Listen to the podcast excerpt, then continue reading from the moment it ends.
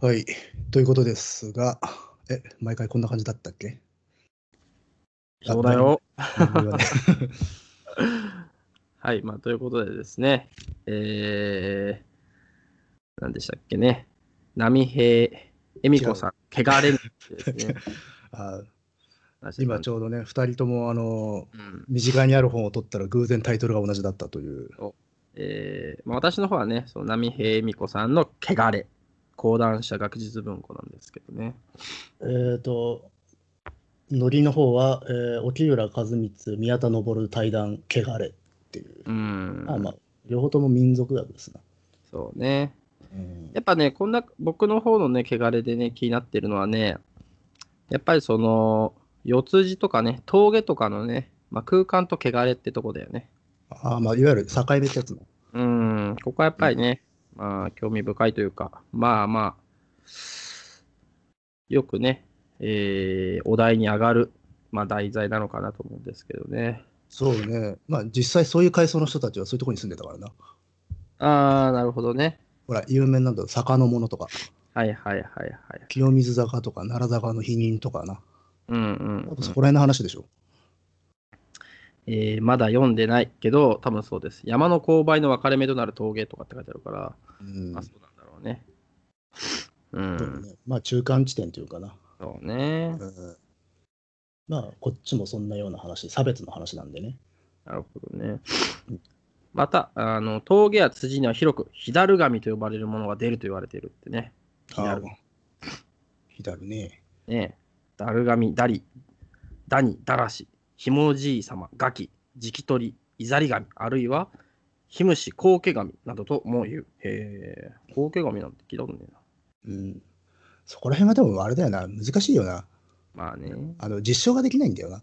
うん、その現実にいたその中間地帯とか教会にいた差別階層の人とそういう神様であるとかあの伝承の神あのしお話っていうのはどこまで結びつけられるものなのかっていうのはまあね微妙ですからね。微妙なとこですね。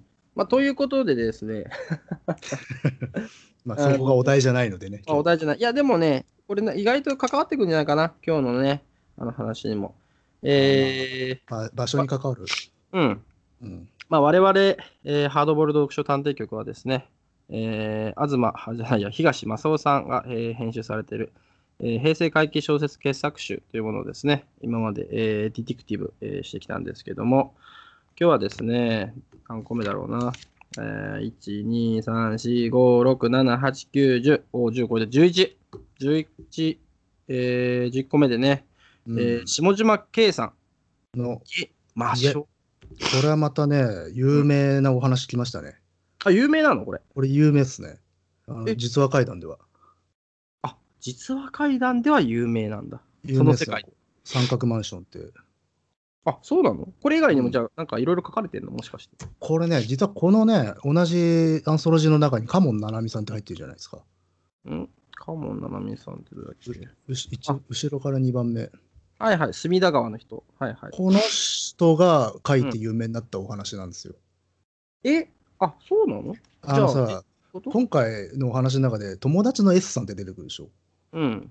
これ確かカモンさんじゃなかったかな。えあなんそうなんだ。なので、この下島さんが体験したこのマンションのお話をカモンさんが書いて有名になったっへていえう話だよね、確かこれ。そうなんだ。うんえ、じゃあ、下島さんも書いてるけど、うんカモンさんの方でまず有名になったんだ。多え分そのディテールとかもうちょっと細かく大きい話として書いたのはどっちかっつったらカモさんの方なんじゃないですか。えー、それもちょっと気になるね。なんだっけ階段連れずれぐらいさっけ。あ、そういうやつに載ってる。でそこのマンション本当にあるのでまあい多分実は階段好きな人は多分あ探したり行ったり実とかしてん存実存してるんだ、これは。うん、一応だって体験したことっていうことになってるからねこれ、定じゃなくて本当なんだ。まあ本当なんじゃないですか わからないですけどまあ、ちょっとね、ちょっと、ちょっと、あのーちょっと先走った話もわからないと思うんで、行きまましょうずかで。すね、あのまず下島圭さんのね、経歴から、あそこからね。あのね、あの NHK ラジオっぽくいきたいと思いますけども、えー下島圭さんはですね、1963年、 1963年っていうと、何があった年ですかね。 63年うん。ケネディが死んだのって63年だっけあらまあ。じゃあまあ、ケネディが死んだ年に生まれてですね、これ違ってたら本当あれですけど も。えー東京女子大学、えー短期大学部卒と、えー90年、出てこい幽霊三兄弟でデビュー。うんうん割とあれだね、その、小こう小学生向けっぽい題なん名かで、そうだね。 ねうんずっこけ3人組みたいな感じだよね。まあそこなんかからそんな感じだな。で、えー93年間の、えー鬼鬼族狩りに始まる風殺記シリーズは、えー1000年の時を超えて生きる主天童子と雷電の鬼コンビの活躍を書いて絶大な人気を博するって。鬼族なのか、貴族なのかわからんけど。うん、そうね。これは、あ、そうか、貴族か。まあ、知らなかったね。風殺記だって知ってた、いや、知らない知らない。うんえーちょっと夢枕爆的な感じがするね。こうだけあのなこの人の、そのなんだろう、三角マンション絡みで、この人は知ってるんだけど、この人の作品を読んだことはないです、僕は。なるほどね。うん、で、その他に、カラクリソウの偉人たちシリーズや、えーのっぺらあやかし同心、取り物控えなど、あーいろいろ書かれている方なんだね。その、階段だけじゃなくてね。まあ、でも、それ系ではあるのか。確かにそうね、まとまりとしてではやっぱり。電気とか、うん、うんうんうん。まあ、ということで、下島圭さんのね、家、魔性をね、うん、いやー、怖いなー、怖いなーとか言いながらね、まあ、探偵なんでね、えー、ドカッとドアを蹴ってで すね、入っていこうかなと思うんですけど、ね。今回は物件の話ですからね。うん。じゃあ、まあ入っていきますか。ピはいンポンということでね。えーガチャリと。あーあのーまあ、夢を見ました、インね。うん、夢を見ました、開業。ね。これね。夢インってなかったか。ねそうね。うん、でもあっるて、体験でもなかった。夢じゃないもんね、初めね。あとは、語り口もいわゆるデスマス調のね、ちょっと聞き書き的な感じの。はいはいはい、うんはいまあ、これ実は怪談的なことなんでしょうね。えー、なるほどね。うんまあ主人公は、まあ私がね、まあ夢を見たと言っとるわけですよ。うん夢の中なんでね、まあ、いろいろこう、まあ、幻想的と言いますか、えー描写があやふやなところもあるんですけども、うんえーまあ、とにかく、ある家に行こうとしていると、夢の中でね。うんで、えー行ってみるんだけど、まあ、あったはずの家に、まあ、場所には何もないと。でそうするとね、まあ、火事で焼けてしまったんだよと誰かが言ってね、でも大丈夫、その家はこの公園の向こう側にあるからって普通に読んじゃうっていうね、俺がね。まあ、結構そういう描写が続くから、これからそうそう夢そうそのんな感取じりでね留めもない。そうそう。まあ、ちょっとここら辺でまずなんかやだ気持ち悪いなと思うのはね、 うんえーっと、まあその、えーまあ、誰かが指さす方向にね、えーっと、まあ歩いていくとね、まあ一人の少女に出会うわけですよね。うんで、まあそれがね、白い服着て、えー幼いような感じでね、それが、まあ路上に寝たまま、私を見てヘラヘラと笑っていますっていうね、まあ、ここちょっと気持ち悪いですね。うんえー今ね、私こう、これ実はラジオこれ始めてからね、あの本にね、書き込む、えーまあ、癖というか、えーまあ、そういうふうにやってるんですけど、今、私を見てヘラヘラ笑っていますに線を引いてね、気持ち悪いって書いてきましたね。結構重要情報ってことだ。そうそうそうそうそう。まあ、そうね、怪異的な感じで始まりますね。で、まあ、白痴だこいつは、つってな、うんのこと言ってるわけですね。でもこの辺はね、なんていうか本当に夢っちゅう感じだからね、そうね、まあ、取り留めもなく、こう、場所も、たいあの時間もちょっとトリップしたりするんだけど、ただ、なんとなく語られてるのは、ちょっと生贄の儀式めいたもの、モチーフが描かれてるっていう。んうんうんうん、そうだね。うんあのーまあ、330ページにビューンともう飛んじゃうんだけどさ、まあ、沈めなければならないってね、言ってるもんね。うん、で、ろうそくを捧げるのだと。そうそうそう、うん言ってるんだよね。で、うーん、ままたこれさ、夢の中でもう一回寝てんね。まあ、そうね。ねでもまあ、そういう話あるでしょ。夢の中で寝て、現実に戻るみたいなのとか、あーあるいはまた夢二回がさ続くとか。うん夢の中でさ、2回夢見たことあるいや、ないけど聞くね、そういう話は。俺さ、一回あるんだよ。にいや一回じゃない、何回かあるんだよね。あ夢の中で目が覚めたと思う夢を見るっていうさ。あ。ああ、いや、聞く聞く、それは。で、続いちゃうっていうね。そうそうそう。あれね、なんか、結構覚えてるもんだね。その夢はね。だとすると、それ本当に起きたとき、ちょっと不安になるよな。そうそうそうそうそうそう。あれ、今どっちっていう。どっちになっちゃったらね。いや、でもあうれん本当怖かったな、まあ、ということでですね、えーちょっと脇それちゃうんですけど、えー、まあそのね、夢がね、これ怖いんだよね、実は階段だからね。だからね、まあちょっとね、あの、まあ正直言えば今テンションがちょっと落ちてきてる。マジかよ。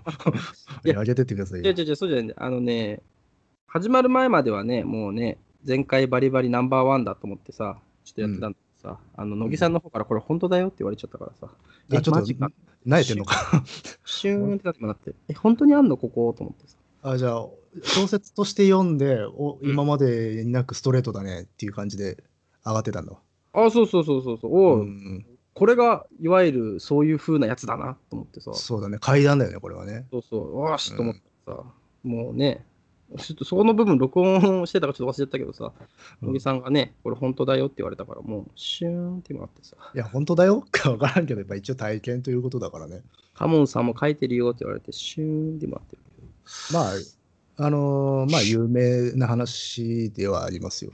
なるほどね。うん。まあ、とにかくそういう中ね、いけにえにされるのかわからんけど、まあ、とにかく何かを沈めるようなね、まあ、その、うんまあ、儀式的なものがうん、行われているという儀式夢を見るっなはてい、いう。夢を見てね。まあ、そんでもって、もう331ページいっちゃいますけどね。えーまあ、そのことをね、えー面白い見て夢見ましたっつってさ、この翌日あった S、これがあれなのこれは確かカモンさんなんじゃないかな。でも、カモンさんだったら K じゃん。うん、いや、わかんないけど、確か確かそうじゃなかったから。だからで、そのカモンさんがこの友人の下,、は下島さんが経験したお話っていうことで、それをまた別で書いてるってえいう。ー、うん、怖い。あ飛行機のことない。めあ、飛行機の音ですよ。っちゃ怖い。うちは飛行機よく飛ぶからね。 あ、そうなの。でもそれ個人情報出すとバレちゃうんじゃないのいや、もうしょうがないでしそょこ。だいや、わかるまいよ。いや、でもね、本当のさ、その、なんつうのやっぱ飛行機にもてっちゃんみたいなさ、マニアがいると思うんだよね。あにあ、で音,、あのー音でさ、種類はわかると思うよ。あ、本当にうん。エンジン音で。うん。まあ、今のはね、SE で勝手に流してるやつなんで、えー、ウーソ AS みたいなね、まあ、そういうことをやりつつですね、えーとにかくその、えー夢を見たっていうことをね、まあ、友人の S さんに言うわけですよね。うん。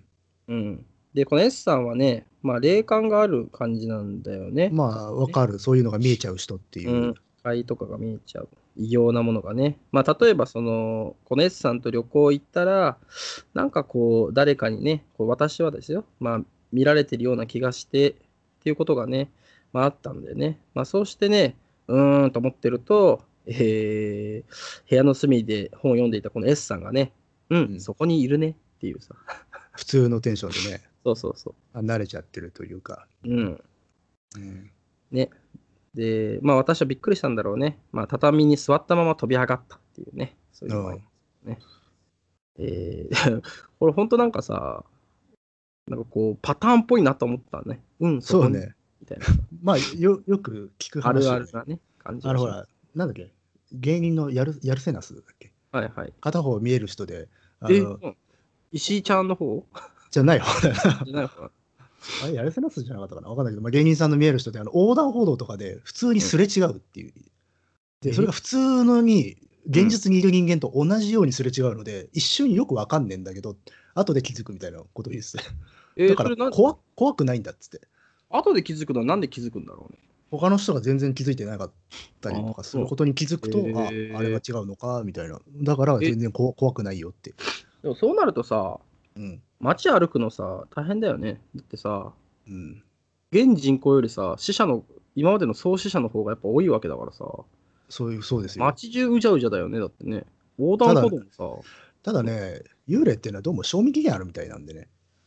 そう、それさ、いかにもなんかさ、だって、すごい良すぎないみたいなさ。だって弥生時代とか飛鳥時代の幽霊って出ませんからね。そうだからね、俺幽霊がね、いまいち信用ならないんだよね。いやそうネアンデータル人の幽霊がさ、見えればさ、まあいや幽霊もねい。るんだなと思うんだけどさ。しかもそのディテールも、まあ結局、あの、現時点でのちその人の知識に立脚した姿でしか出てこないんですよね。そうなるとやっぱさ、うん。やっぱ神経の作用なんじゃないですかね。まあ、それは言っちまえば野暮でね、例えば、あの、ほら、日本の兵隊さんの幽霊を見たっつってさ、はい書かせると南方の格好してたりとかするもんな。あー、イメージでってこととか、そうそう。まあね。まあそういうもんなんですよ。まあでもさ、その、そういうもんなんでね、やっぱ自分がさ、自分の知識が及ぶところまでしか知覚できないんだろうね、幽霊そもうね。そういうことなんだと思いますよ。多分ね、今ね、あの乃木さんのね、家にもね、まあ、僕見えるからわかるんですけど、あの今ねブロ、ブロントサウルスの幽霊が今ゆゆっくり横切ってますけどね。あのちょっとね、相当でかいからもう顔でかい背景が全部埋まるだろうっていうい。や、埋まってます、埋まってますねうん。今、覗き込んでるけどね。まあ、それでもやっぱりね、恐竜の知識がないとね、あそうそうそうだのから恐竜の幽霊も昔の高校あのうん知識、形が違うからな。ね、だからそういうことなんだろうね。まあ、そういう感じでね、まあ、うん、そこにいるね、ブロントサウルスがって言われて、うん えー乃木さんが今ね、えー畳に座ったまま飛び上がったところなんですけど、うんえーで、まあ、会うとね、まあ、いろいろ、えー聞くからね、その S さんもね、自分が見たものの話をしてくれると。で、まあ、羨ましいなんてね、私は思うんですけどね。えーまあ、そんな感じでね。で、まあ、その夢の話をね、まあ、聞いてくれればね、まあ、面白がってくれるかなと思って話すんだよね。だけど、うんその、まあ、S はね、笑いませんでした。つってね。ちょっとマジな反応だったあ、マジなな反応ね。だって、ここはね、やっぱそうしとかないとね。まあね、まあだから要はそういうものが当たり前に見えちゃっててあまり驚かないであろう S さんですらはちょっと引いちゃうっていう。そう、あれね。で、うんしばらく考え込むようにしてから言いました。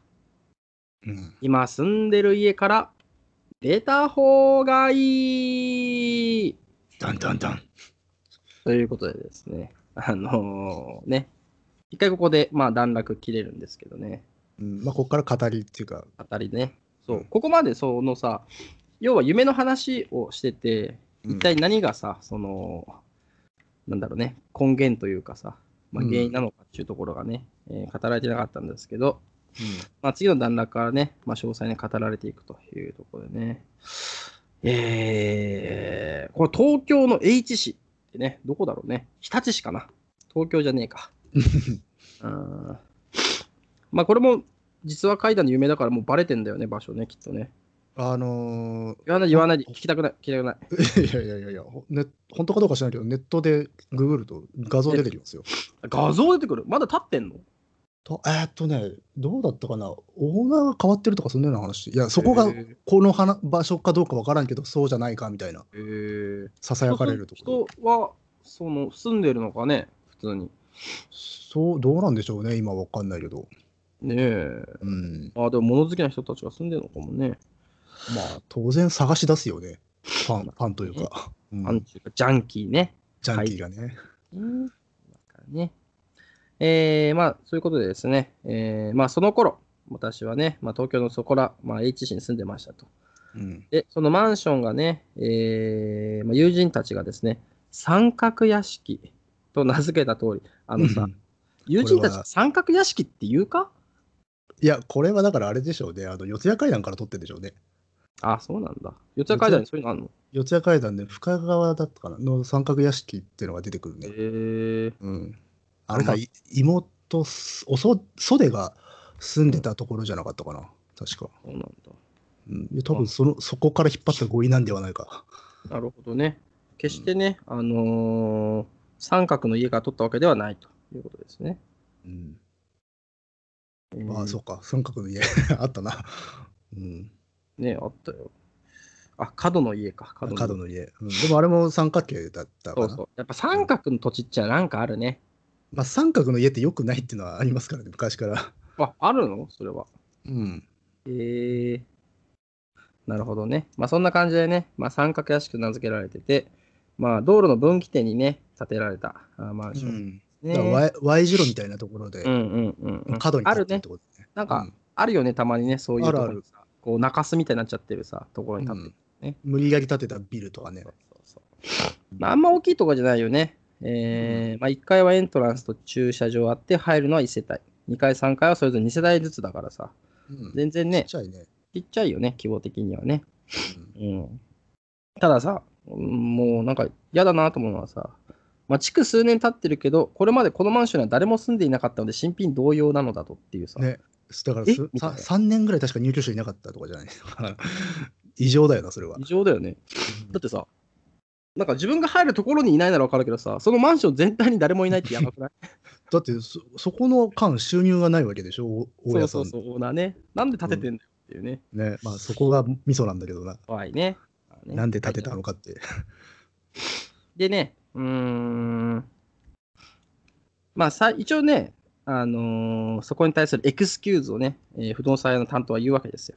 まあ、うん大家さんは、最初売るつもりであったけど、買い手がつかないで、賃貸に変えたため、なんかこう、部屋が全て空いてるんだっていうんでね。まあ、でも、どっちにしろ買い手はつかないって話ではあるんだそよう。そうそうそう、書いてもつかない。で、えーこの私が借りたのはね、えーでもなんか部屋自体はさ、初めの描写はさ、なんかさ、うん、部屋を褒めてるっていうか、上げてるんだよね、ちょっとね。まあ、そうね。かなり日差しが差し込んで、いい部屋だっていうねい印象なんだけど、っていう。ねごめんなさいね、また飛行機がね。飛行機ちょっと、あのーこれね、野木さんにはちょっと、うんまあ、我々の関係性でこんなこと言いたくないけどね、うん、あのーやめてほしい、飛行機は。 あの確かに、どうにかしたいんだけどね。飛行機はね、もう来たら止めておいてほしいな。ちょっと今、ラジオ中ですってさ、あのーいやー屋根の上に書いておいてほしいわ。これで。米国に言わないといけないですよね。ちょっと米国ね、うん米国にね。トランプに言わないとダメなんですよ。まあ、直接言っても、まあ、言うルートがないからさ、まず選挙に立候補することから始めようか、じゃあ。だから多分30年後ぐらいだろうね。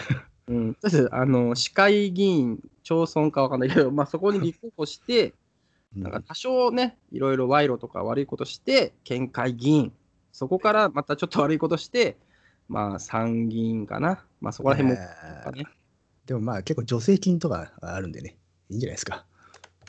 あ助成金 あなるほどね。じゃあいいか。えー、ということでですね、えー、どこまで行ったかな。まあ、そのね、借りた、えーマンション、マンションはね、頑丈そうな鉄製のドアがあってね、まあ、広い玄関、白いカウンターテーブル付きキッチン。ねいいよね。だからかなりモダンなんですよね。モダンですよ。リビングルームね、陽光が差し込んでってね、明るいのはね、南と西に窓がある。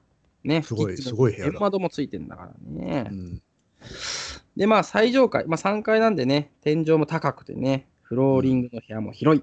4畳半と12畳の和室、8畳の和室。広くね本当いにや。かなり広いんだよ、これ。かなり広いよね、これねう。ん、これ、残影のさ、あの、久保さんがこの部屋見たらさ、ちょっとイラッとするよね、あまりにも広くてね。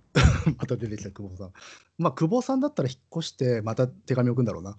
まあ、手紙をね、うん、キャあのーミザリー久保さんがね。久保さんに。まあ、幸いね。で、まあ、リビングルームのキッチンと続きで20畳ほどあった。エアコンは各部屋に完備されて、ね、張り出し窓のついた大きなバスルームも申し分ありませんでしたっていうね、これだってね、うん土曜の朝にさ、あの建物探訪だっけああ、はいはい、はいね来たっておかしくないね、これね。そうねいい、あ、いいマンションですね、つってね。うん、で、それほどの、島とか。あいや、いちょ今もうごめん今ちょっとかぶっちゃったから、もう一回お願いします。いや、違う違う、いや、張り出し窓のついたバスルームっていいなと思って。うん、張り出し窓ね、いいです。まあ、それほどの物件なんだけど、まあ、そんな高くはないんだよね。おやおやって感じだけどさ。で、えーまあ私はですね、まあ、気に入ったんで、その場で契約書にサインをしましたと。 うん、で、このね、褒めのところからね、もうすぐなんだけど、下げが始まるんだよね。契約書にサインした次の行から、不思議だなと思ったことはいくつかありましたってそいうそうそう。早えな、みたいな。 うんまあでもね、確かに家賃がもう高くないっていうところから来てるわけだからね。まあそうだけどさ、うん。まあ、まあ、とにかくね、その暮らし始めたらね、まあ、不思議だなと思うことがいくつか出てきちゃうんだよね。うん。ここの描写はね、なんか嫌だなって感じ、ね、これ嫌だね、このディテールは。あ嫌だうよん、いるね。このあと怪奇、怪奇現象じゃなくて、そ間取りがとかがおかしいっていう。う、そう、気持ち悪いね、これね。うん。ね、まあ、たった一つの教えが天井近くにあったのでね、観音開きの取っ手に手が届かないっつってさ、うん開けられないっていう。開けられない。なんでそんなとこに作ったんだろうってね。うんで、地下にね、トランクルームがね、あるらしいんでね、まあ、そこを無理やり押し入れに使うこともね、まあ、できることもできるけど、みたいなことを書いてね。うん。で、えーさっきはさ、さっきの行ではね、まあ、キッチンに天窓がついていて明るいみたいなこと言ってたけど、その天窓はね、ワイヤーが細くて切れる恐れがあるので、開けないように言われましたってね。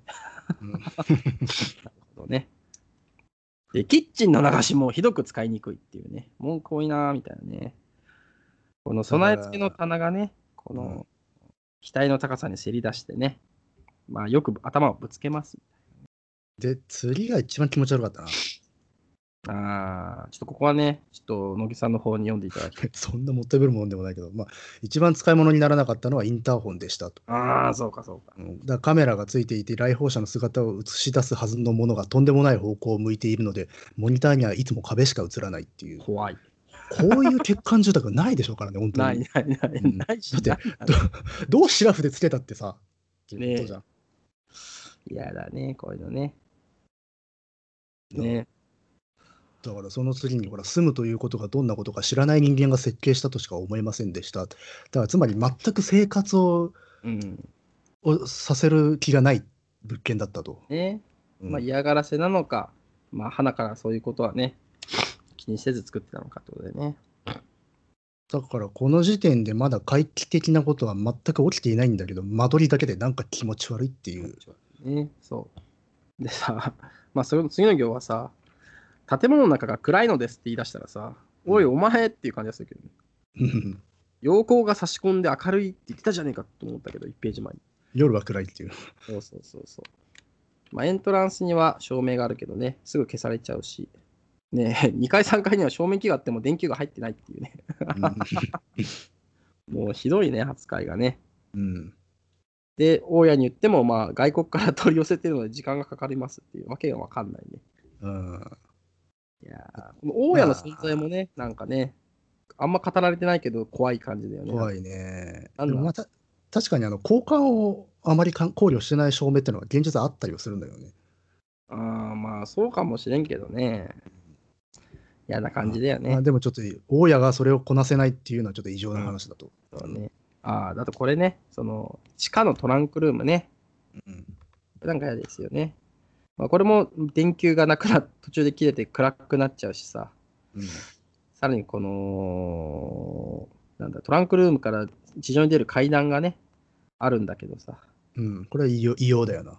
ね、これね、鉄条網がね、階段の手すりから手すりに鉄条網が張り巡らされていて使えないというっていうねえ、これはね、わけがわかんないね。だから、ね、この中でもあの作者はなぜわざわざ危険な鉄も鉄条網だったのかがわからないと。まあ、紐かせいぜい針金で十分じゃないかと。ねまあ、ちょっとここら辺から悪意みたいなものを感じてくるわけだよね、この物件に。え、ねえ、うん、怖いね。でもさ、あの、まあ、これもホラーあるあるだけどさ、うんでも、あの決定的に不便っていうこともないから、気にせずしなければ大丈夫です、すぐ言うよね。そうそうそう そうあの。ある程度いないといけないので、そうそうあるある程度鈍感というか肝が座ってるっていうか、これね。わ久保さんだって住み続けるからな。残影のね、まあ確かにね。で、えっ、と、まあ実際に体験した回は、えー夜中に上から足音が聞こえたことっていうね。うん、これだけなんだよね。そうそうそうそう。ここのなんかね、ギャップもまたいいさじ加減だなと思うんですよね。あああ、なるほどね。あくまで物件そのものが怖いのであって、うんまあそれにくっつく回はまあおまけ程度に過ぎないっていうところが。うんまあね、そういうことをね、やってますよ。うんでえー、まあ335ページの最後の方行くと、まあこのマンションから出た方がいいって言われるわけですよね。その、さっき出てきた S さんがそういうわけだよね。そうだねうんうん出た方がいい。そうじゃないと、最悪の場合、死ぬよこれさ、ページめくったら死ぬようなんだよね。そうこれね、経線でなんかさ、よく、このアンソロジー組む時のそのさ、文字組みの仕方はちょっとわかんないけどさ、うん。一個前のさ、この S さんのさ、えーっと、セリフ止めというか、今住んでる家から出た方がいいもさ、うん、ページめくった最初の行だしさ、あそうね。ね、この死ぬよも最初の行だよね。意識してんのかうんな京極さんとかはそうやって作ってるけどね、本は。ああ、まあ自分でね、あれでしょ、うんあなんだっけソフト使ってさ、自分でそうそ文うそう字組みしてそるう。っていうね。まあこういうのをね、視覚的というか、うん、うん、まあ効果的なも。うもうこ怖かったし、実際。う、うんん、死ぬよーってね、なかなかでもこれ言わないよね、友達にね。死ぬよってさ。言わないね、これは。言ったことないね。もうすごいね。 まあ、だから実際に作者もこれほど実感のない言葉はないって言ってるような。ね、言ってる言ってる。うん、まあ確かにね、その S がね、でも S は一回訪ねてきてんだね。そうそうそうそう。あとね。だからリリアリティ心当たりで怖いリアリティっていうのはさ現象として怖いことが起きてないのに S さんがここまで言っちゃうっていうそうそうそう、そね。こだそれだけまがまがしい作りの建物であるっていう。ね。うんそうねで、まあ、まあ、確信を聞くわけですよね、私がね。あの家に何かいると思うってね、多分タピオカドリンク飲みながらなんかね、こうおしゃれな聞いてると思うんですけど。まあ、それに対してね、S さんは違うと、うんえーあの家そのものが嫌なんですっていうね。そうなんだよね。これがテーマだよな。うん、嫌だね。これは嫌だね。で、まあ、最初来た時何も言わなかったのはね、まあ、住んでる人に悪いからさっていうね。うんあと嫌なのは気にし始めると、もっとまずいことになるっていうね。うん、もうだからここから気にし始めちゃうわけだからな。そうそう。ね。うん、で、まあ、夢の話も、まあ、その夢は、えー、まあ、まずいなってね、S さんは言うわけですよ。まあだからこのマンションの作りと関わっているよっていうことよね。そうそう。いいな。いやー、鼻炎がね、あ花がね。うんどうにかなりたいよ、本当に。もうね、三角屋敷でね、鼻炎が止まるならね、三角屋敷でもいいよとか言ってると、本当になんか嫌なことが起こりそうだから、やっぱり嫌だな。はい、ということでね、えー、鼻をすすりながらね、やってますけどね。あー、嫌な話だね。 なまんかあまあまあ。そう、これね、あのーあんま茶化すとこないね。茶化すっていう言い方も変だけどさ。あのそううんまあまあちょっとこ突っ込むど突っ込みどころってのはないそうそう、ドストレートなんだよね、全体的そにう。てか、あと、なんていうのかな、突っ込むほど、実はこう、はっきりとした事象もないし、そうなんだよね。あの決定打にかけることがまだ何もない。そ、ていううこれはね、あのー探偵泣かせですよ。俗に言うね。探偵泣かせの階段ってやつですね。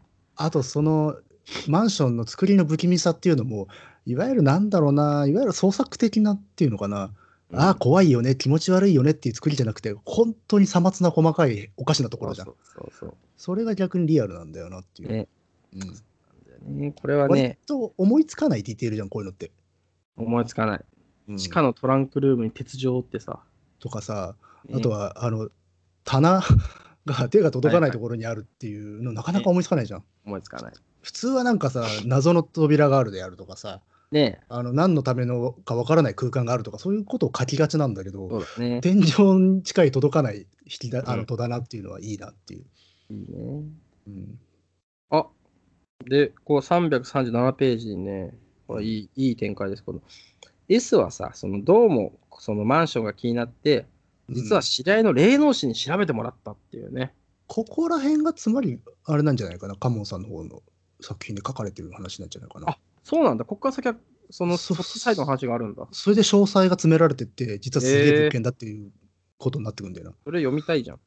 うんくそカモンさん入ってるけど、その話じゃないんだよね。でも違う隅田川話だね。うんこれ隅田川って違うもんね、多分ね。いや違う違う違う。そう。ということでね、えーまあ、霊能師に調べてもらった。まあ、これ見せ方もなんか、こういうやり方なんだね。その地図を見せて、れこれこれこういう建物があるっていう、まあそういうことを伝えて何が見えるかを聞くっていうのがやり方なんだよね。なんか連れてくとかじゃないんだよね。ねえだし写真見せるとかじゃない、でもないんだね。まあ、この頃は気軽に写真も持っていけない時代かもな。うね写るんですぐらいしかないでしょだって。まあ、でもね、地図を見せるんだね。で、まあ、その霊能師の方はね、まずその私の部屋に置いてある置いてあるものとかね、メガネとかね、まあ、そういうことをね、言うんだね。わかるっていう。ああとあれかなこの人は確か風水かなんかに詳しいんだよな。だからそれで地図なんじゃないですか。あ、これ霊能師の方がこの人自身も確か詳しいので、それ系の霊能者なんじゃないのああ、なるほどね。風水やだ。なんかいろんななんかジャンルがあるんだね。で、えーまあ、その霊能師の人はね、こういうわけですね、えーその場所に三角形の建物などないよと。うんおっとっとっとおっとっと、どう考えても三角形のマンションなんですよと。ねえ、そうそう言うわけですよね。で、それに対して丸い建物ならある。おううん。いや、違うと。えー上から見ると丸く見えるけど、それは、えー、野木さん、どうぞ。蛇か。ねえ、あ今の正解なのか。いや、あっていいじゃないです かね。蛇がね、建物に巻きついてるのがつい見えている。る。ちょだからそれが上から見ると、まあ、あれか、円形に見えるってことか。円形に見える。ね。うん。うーん超でかい蛇でだよそ。れが そうう。んで、それが何であるかはその人も言わなかった。見たくねえってね、その霊能師の人も言い出すっていうね。それと建物の地下に変なものが埋められているってとこね。ああ、言ってね、建物近い何かがあるんだね。いやー、怖いね。で、つまりってね、うんえー聞くんだけど、つまりですね、誰かがわざとやったんだぜってね、うん。 S は答えると。で、ここから先なんかすごいよね。タチの悪いオカルティストだろうって言うんだね。うん、そうそうそうおしかも同じ設計者が都内に同じような建物を他にも建てていることまで彼女は知っていましたっていうねだからここでまあ割と早々に明らかになっちゃうんだけどこれのお話の一番怖いところって因縁談とかかなんかこう記憶とかじゃないんだよなそうね、人為なんだよ、人員ね。うん、まあ悪意なんだよね。そうそうでもな悪ん意かさ、うん、帝都物語かなって一瞬思ったけどね。 あそれは僕も思いました、うん、なんかさ、どあれ、ど同腕正マンが埋まってるみたいなさ。 そうそうそうねそうするとね、あの石田、あの純一だっけ、えあの映画に出てきたやつだっあけれれ霊能者霊能者か、あ、いやいや、あのさ、兄弟が出てきたじゃん。あの兄弟、石田、あ誰れ何だっだっけけ俳優の名前が出てこない。不倫は文化だっつってたやつ。 あそういう11石田純一、そうそう。うん、石田純一とかがさ、出てきてさ、うんまあなんかそんなね、帝都物語をちょっとね、あのああれもまあちょっと風水的な発想であるとかそういうのは結構出てくるからね。まあ、結構出てくるよね、うんあれもね。だからなんか近々の流れ的な。うんね、そういう大きな流れのね、話の一部だったっていう可能性もね、なきにしもあらずかもしれない。まあだってなんていうのかな建物であるとか気の流れみたいなものをコントロールして何かを起こそうという発想だからこれ。そうだよね。うんまあそんな形でね、えーまあ、誰が何のためにそんなことをするんだって私が言うと、えー目的はないんじゃないかってね、S は言うわけですよ。で、んその人物は、えー面白がってね、えーまあ、このオカルティズムなね、えーマンションを建てたと。まあ、あとは見ててね、そこに住む人間がどうなるのかをね、じっくり眺めていようっていう、まあそういうね、まあ実験ってことなんですよねこれね。まあ、風流だよね。もうあーちょっと風流この部分はね、あの、ああとで編集でカットしておきたいけど、編集する能力がないから、多分そのまま流すんだけどさ。やっぱ、会議語れば。書いてある。はい。あひどいひどいな。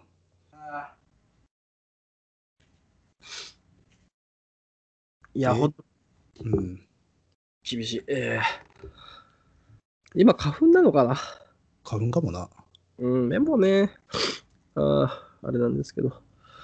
まあ、ということでね、えー、ちょっと乃木さん、ちょっと、あの、まあそだからこう目的はないんじゃないかと。うん、でとても頭が良い設計者として技量もあるそして全て計算し尽くした上であのマンションを作っただから最初はあのマンションはもう本当住むに住むことを想定していないガッタガタな作りだと思いきや実はそれもこ巧妙に計算しているんじゃないかっていうそうそうそこに気味の悪さがあるそう。うん。だから絶妙にいろんな間を崩しちゃってるわけだよなうん。でいや風水的にはきあの流れ気の流れが多分滞ったりとか滞留するみたいなそういうような作りになってるっていうことなんでしょうね、んそれで怪異みたいなものをこう人為的に造成するためのある種の装置としてマンションが機能してるっうん。ていう話なんでしょう。うんうんこれ、さ、えっ、と、ゴーストバスターズもそんな感じだったっけ映画のね。違ったっけゴーストバスターズ、どれワンかツーかツーかなち地下になんか流れてるのは、そうそう、近い中流れてて、 2かなで、マンション自体もなんかさ、その、あ、その上に立ってるやつね。そう、なんかまがまがしい何かうをん、呼び寄せるような設計になってるみたいなさ。あそうすわざとそうなってたんだっけそうそう、なんかそうだった気がする忘なれ。ちゃったけど、地下にかから来てるっていうのはあったそんうだよね。あったね。まあ、そういうのやっぱやるやついいんだね。東西ね。いるんだな。ねそうだから、これの面白いところはやっぱりさっき言ったより、自然発生した幽霊とか怪ではなくっていう、うん。装置装置を作った人っていう、的なね。うそれん。はね、怖いことですよ。でさ、この後があれだよね、その、階段あるあるっていうかさ、言われてもなかなか出ないっていうさ、あそあのあマンションをさ、そうそうそうそう退去しないっていうね、うん。なんかしら理由つけて言いちゃうんだよな。そうそう、うん。マンションを出ろと言われても私はまだ迷ってるっていうね。まあでも確かにね、大変だしな。そうそう、大変だよ。うん。ではね、わかりますよ。私だってね、この、あのーこのマンションだとさ、えーくしゃみたまんないよってさ、言われてもさ、じゃあどこ引っ越しゃいいんだっていうさ。くしゃみ止まんないマンションしたら ハウスダストやんかっていう。ハウスダストか、もしくはさ、その近所のさ、なんつうの、うんまあ森か、まあなんかこう、まあ、パラッかわかんないけどさ、そうちょうどその自分のアレルギーのさ、豚草かなんかがすごい植わってるところに住んでる可能性がさ、まあねあるわけじゃん。うん。それをね、今、乃木さんからバシッと言われてもさ、えーみたいなさ、そんな引っ越せないよっていうね。そう、は言ってもさ、ってまあなっちゃうもん。まあでも、くしゃみは我慢できるかもしれないけど、死んじゃうからね、こっちはね。 いやいや、くしゃみだってね、死ぬ。でもさ、あんじゃないの、古今、あいやまあ昔のさアレルギー死に方集みたいなさ、うん、アレルギーで死ぬことはあるからね。アレルギーで死ぬこともあるしさ、くしゃみでさ、死ぬ中ヒュッて止まることだってさ。まあまあ、なきにしもある分。おまあ、ということで、ちょっとね、あのここから先、ま乃木さんに引っ張ってもらいたいっていうね。 あの満身創痍やってるんで。で、まあ、とにかく、でもまあ、はい今言ったように、私は残っちゃうんだよな、ここにしばらくは。はうん。えーと、で、なんだ。で、曰く付きの場所についてちょっと語ってんだけど、曰く付きの場所というのは確かにあるでしょうと。何かの念が宿ってしまった家、その場所に取り付いてしまったもの。そういう怪談話は誰もがどこかで耳にする類のものですと。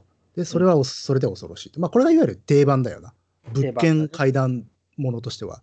でもこ、今回これはもう違うと。これは人間が人為的に起こしていることだと。はい。なので、あのマンションは人間の悪意をそのままかたどったものということです。っていうことが、まあ、これの一番、この話の一番気味の悪いところだっていうところですうよね。ん、怖いね。しかも、それはしかも目的すらもない好奇心、ただそれだけで人の心の中の悪意を引きずり出して、その人物はかた形にしてみせたっていう。怖い。やだねすげえよな。もう、ここまで、あの、ねなんつうの、確信というか、ねうん、言い切っちゃうのね。真相はね、実はその S さんの知り合いの霊能師の力だけでここまで分かってしまったっていう。ね分かっちゃったね。うんでもまあやだそこね。そこはだからあれかな、そっちのもう一つの方をよ読んでくださいよってことかな。まあね。で、まあ、S が言うわけですよね。うん、 3の数字に気をつけてっていうね。ね、ここでもう新しい要素が出てきて。ねうん、まあね、3っていうのはやっぱね、因縁がつきやすい数字だからね。そうだね。うん、で、まあ、三角形の建物の3階にある部屋。うんで、2年そこに住ん住んで、次の更新で3年目にあります。うわーいろいろ揃っちゃうよ。で、ねその時間近にしていた誕生日で私は33歳になろうとしていました。あらまあ3が出揃っちゃいますよつってこれ死ぬんじゃねえのと。うん怖いね。で、またゆ、えー夢を見ると。はいはいはい。うんこれもまた嫌な夢だよね。うん、なんかね。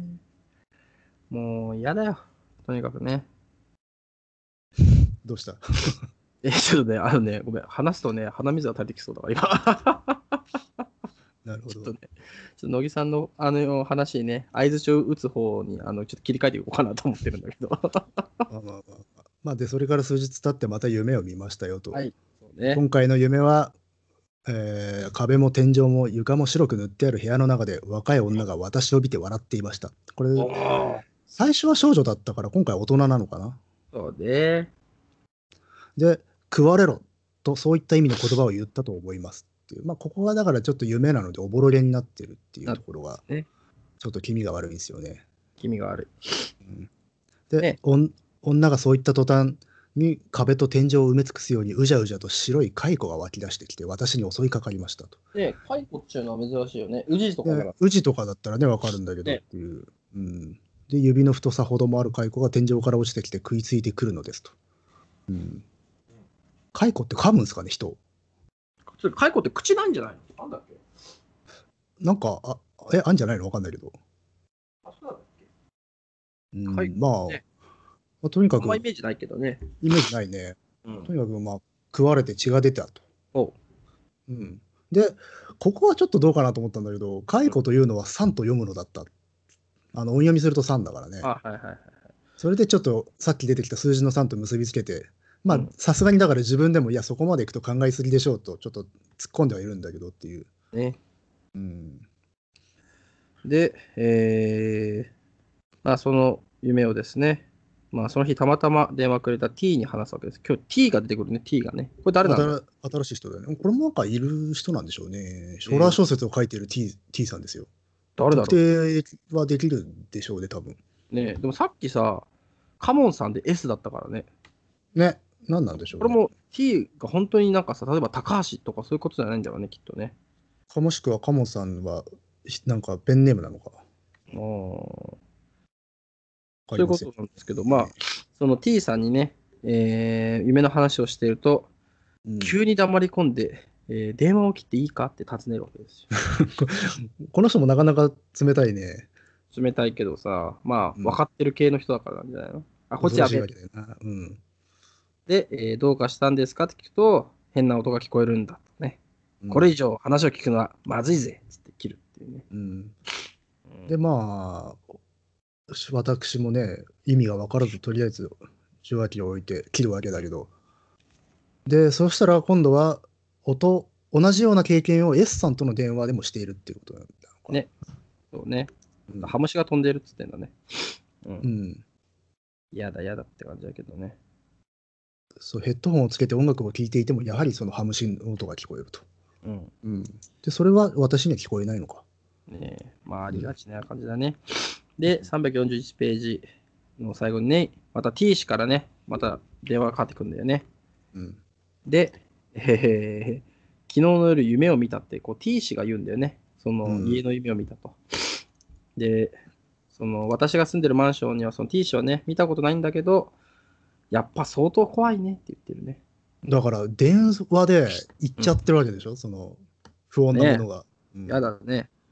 この辺はね、えー、懺悔っぽいね。残影っぽいね、そうもう思ったよ。なんか残影感あんなっていう。ね。だから、やっぱし あ実は、平成以降の実話怪談のその物件ってこういうなんかノリがあるんだね、同じような。まあね、うん、話しちゃうと映ってくみたいなね。そうそう、感染性が異常に強いっていう。ね。うんなんかさ、あんまりその現代のかい怖いホラー、いわゆるホラー小説って読んでないけど、うんリング、これでリングの前なのかな前じゃないかな、これ。わかんないけど。結構昔からある話だよ、これ。そうだね。これ自身も昔だもんね。なん時か期ねは、正確にはわからない。うん。うんえ定ー、本定本一覧を見りゃいいのか。そう、80、あ、96年だって。ああ、じゃあ同じぐらいか。なのかね。やっぱその当時、そんなもんなんだね。なんかリング見てさ、まあ読んでさ、あ、うん電波するのって怖えなって思ったけどさ。そうね。あのむか昔はそこの場所に行ってなんかしなければもう要は汚れ的なものってのはつかなかったんだけどうん、もう昨今いろんな手段で行っちゃいますからねね怖いのなかったね。まあそれはだから情報の伝播っていうことと気を一にしてるんでしょああ、そうだね。で、この後さ、その、量子テレポートとかさ、そういうのがさ、発達してったらさ、う、うん、宇宙空間にも幽霊とか出そうだね、じゃあね。あでもそういうことはマジであり得ると思うよね幽霊の感染力が強くなったのって情報の伝播力が増してったのとあの比例してるんでね幽霊って情報ですからねえ、幽霊って情報なの情報的な存在だよねあそうなんだ。それってなあんか、のし質量に変化を生じさせうるはい情報的なものっていうかさは情報ね。でもなんかそれって広角機動隊みたいだよね。あでもそういうことだよだって広角機動隊ではたあの人あのなんつうのアイデンティティ的なことをゴーストっていうじゃないそういえばゴーストつってたね。うんなるほどね。幽霊は情報ということでね。確かにそうかもしれませんと。えー、まあ怖いと。電波吸ってるぞということですね、今広ねま。っちゃうよって、そうだそかう。ら要は知っているそれを知るとそこに行くんだろうねうん、怖いね。で、まあ本人もね、まあ、何か起これば出ていけんだけど、何も起こってないから、なんかこう出ていけないし、なんか嫌だな、みたいなことをね、まあ、言ってるんですけどね。うんまあまだいまだいちゃうんだよなまだいる。もう、うん早く出ろよってさ、読んでる方は思うんだけどね。うんで、マンションの外からさ、一応眺めてみんだよね。あの、蛇が待ちついてるとしたら、かなり大きな蛇だよなとか、こう見てるわけだよね。うんでもさ、はいこれ、うんまあ正直な話を言うするとさ、うんなんかこう、実際見えちゃったらさ、うん多分、巻きぐそみたいに見えんじゃないかなと思ってんだよね。まあすでしょ うまあどうなんだろうでもこう先がすぼまるわけじゃないからなあ、そっか。でもなんか面白い絵になっちゃう気がするんだよ見えちゃうとね。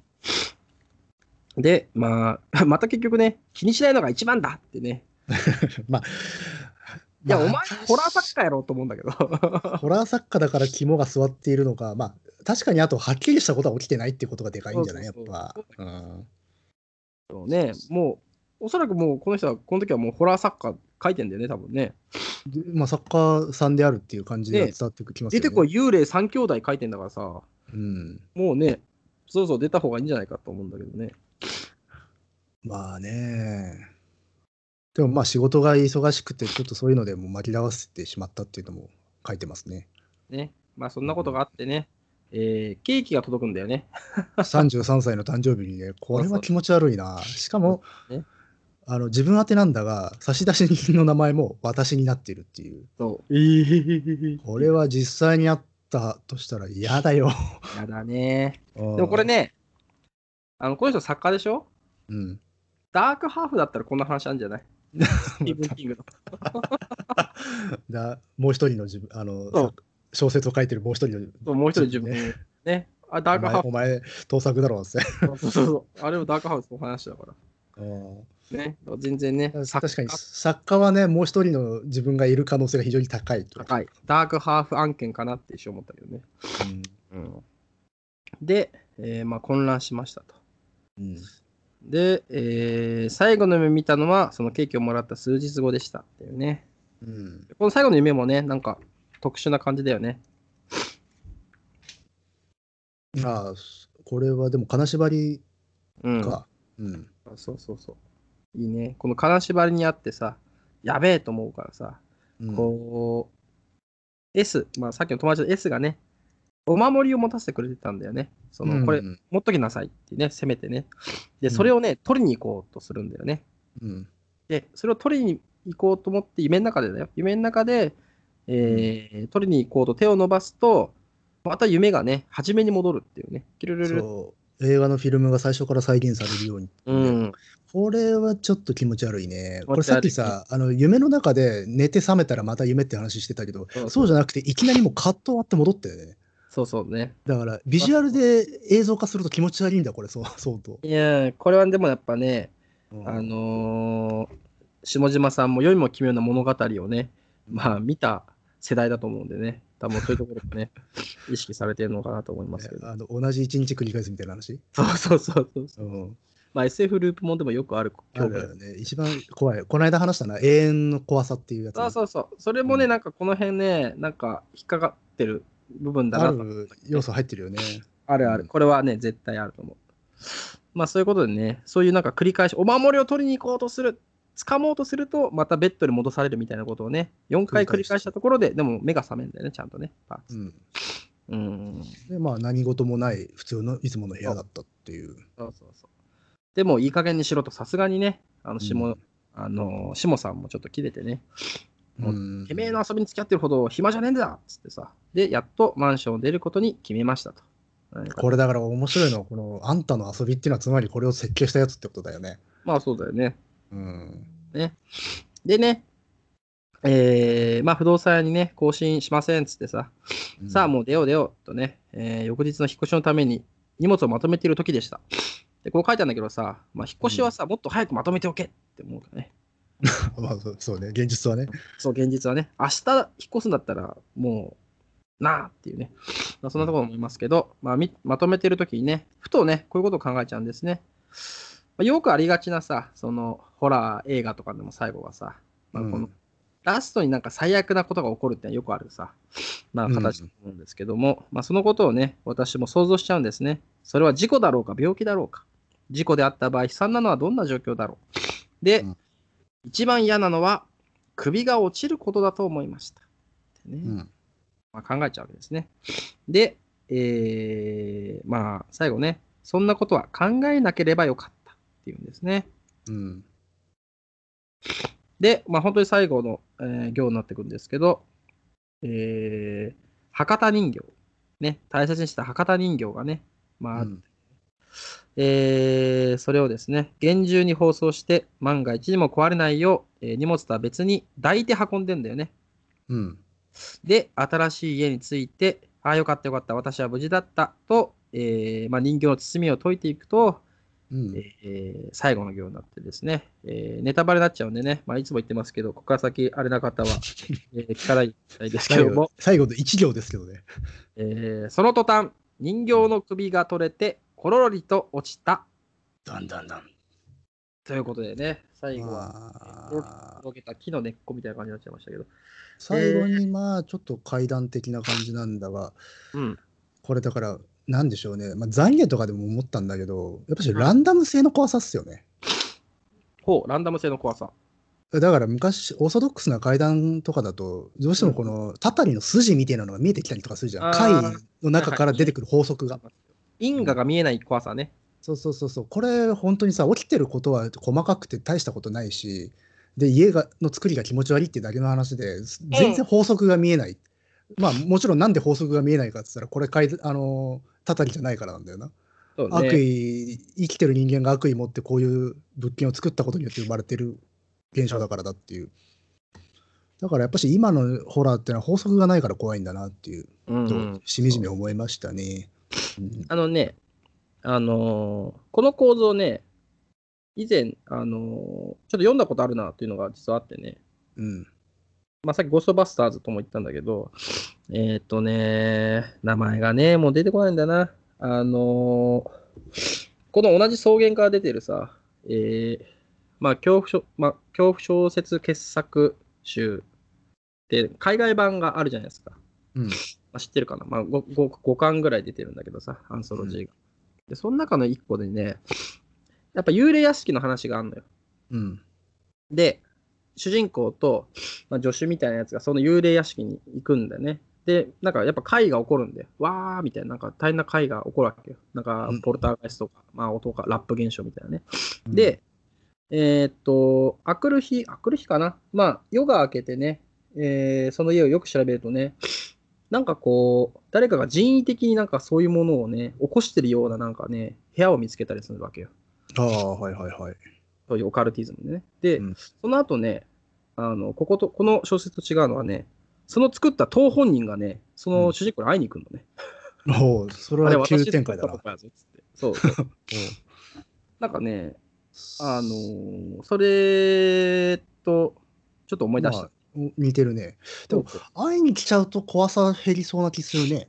あ、そうそう。あのね、怖さはね、正直言うと、こっちの方が、まあ、当然、うまいんだ、うまいっていうかさ、まあれだ怖いけどね。その、当時の、なんつうの、神秘的な的なオカルティズムな感じのさ、雰囲気はね、うん、やっぱその小説はね、結構ね、味わい深いもんで、会いに来て、うん。こうね、主人公となんかこう、蝶々発信のなんかやり取りをするみたいなね。えー まあでも、あれか、相手は一緒なのか。人為的に会を作るっていう。そうそうそうそうそう。だからなんか、まあ、そういうのはね、まあ、19世紀の、まあ、小説だと思うけど、そういうのもあったなと思ってね。全部古典だね、じゃあ。うん、全然古典古典。うん。だから、まあ発想としてはあるのか。まああるんだろうね。まあ当然ね、あのー、なんでしたっけ、えー、帝都物語しかりみたいなさ。ああ。まあ、これ、なんか要は風水文化みたいなものがあんまり定着してない日本で、すん割そういう悪意とか邪心を持った人が、それに基づいた悪い物件を建てているとかいう話なんだよな。まあそうだね。だから本当はこれ、荒俣さんが建ててる可能性もあるよね。あのオーナー、オーナー荒俣さんだったって説。あら、そうそう、オーナーよくさ、会いに行ったらさ、あれみたい な。荒俣先生みたいな。ふくふくとした体そうそうそう体格の笑顔の柔らかい。そうそうそう。あれ、どうしましたって。で、なんか、ああ、そうだそうだ、建てました、建てましたっつってさ、怖かったでしょつって。そうそう。そうそう、何個か建てたんですよつって、すっから忘れてましたつってさ、 あの、それはそれでお恐怖だけどね。あの、平ボタンを押す番組に出るのに夢中で忘れてましたよつって 懐かしいな。らしい。ね、まあそんなね、でも最後ね、最後はこう、ころり転げたね。まあ、こ首がねれが、まあなんか、ディ間のね、ディテールがないので、取ってつけた感っていうのはどうしてもあるんだけど、まあこういう経験をされたんでしょうね、本当にねこの人は。ね。うん、まあ、っていうか、あれなんだろうな、細部のつながりがないっていうのは体実体験だからだっていうことになるんでしょうね。ああ、そうね。確かうにん。創作だとね、つなげちゃうもんね、いろんなそこうとそうそうそう、あの、接合、あの、整合性を取るために、成立しちゃってんだよな、話が。で、それがないから怖いってのあるんだよ。それはありますね。いやー、でも、この全体の中で言うと、うん。あれだよね、実は怪談っぽいのは初めてなのかな初めてだね、これがね本格的にっていうか、本格的な実話さんね。うん。うん。まだあ、からこういうのも入れ、やっぱ実は階段も入れなきゃとなっていううん、のはあるんですかね、平成回帰だから。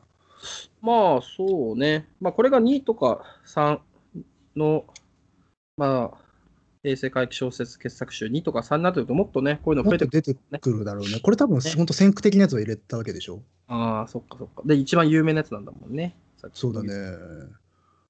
僕すら知ってるっていう。ね。うんまあ、そんな僕はそんなにかじってるぐっていうか、ぐらいなので、そこまで詳しくないんですけど、実は階段って。うん。まあちょっと、えー、まあ我々のディティクティブ結果としてはね、うんえー、まあ犯人は、えー、荒俣先生だったということでね。あ、それでいいいいですか解決しちゃった これからじゃあ、荒俣さんのところに行かないといけないね。荒俣先生にねちょっとね、あの、うまあ実際お会いした時にね、ちょっとお伺いしてね、これ立てたのは荒俣先生ですかっていうね、うんちょっと言ってね、ちょっと聞いてみようかなと思いますけども。まあ、ラン,、はいランダムは超えってことですよね。まあ、乱数はね、ただ乱数ってね、あのーまあ、よくね、まあ、ゲームの中だと乱数ってよく使うんですけどね、うん。あの乱数はほどね、あのーうまくいかない乱数もないっていうね。えなんなんだろうね、乱数ってね。うん偏んだよね、乱数やってもさ。あれやめてほしいよね。乱数そうなんだ。え、あ、その、例えばさ、そのガチャひねった時に何が出るかってさ、ランダムで決めるじゃん。でその中ああのはい式のことを、まあ、乱数、乱数。あまあ乱数ってのはわかるんだけど、あそういうゲーム、中の話ね。そうそうそうそう。うん。なんか、なんかこればっかり出ますけどみたいなことをさ、そうユーザーから言われてもさ、いや、乱数でやってるからさ、ああ、本当本当に乱数って制御してないものだから、どうしようもねえよっていうことだよね。そうそうそうそう、うん本当怖いですよ。ということでね、 今何分取ったのかな1時間ちょっとじゃねえあ、マジでの ?1 時間3分。おすごいじゃあ、一回止めとこうか、この辺でね。そうだね。うん。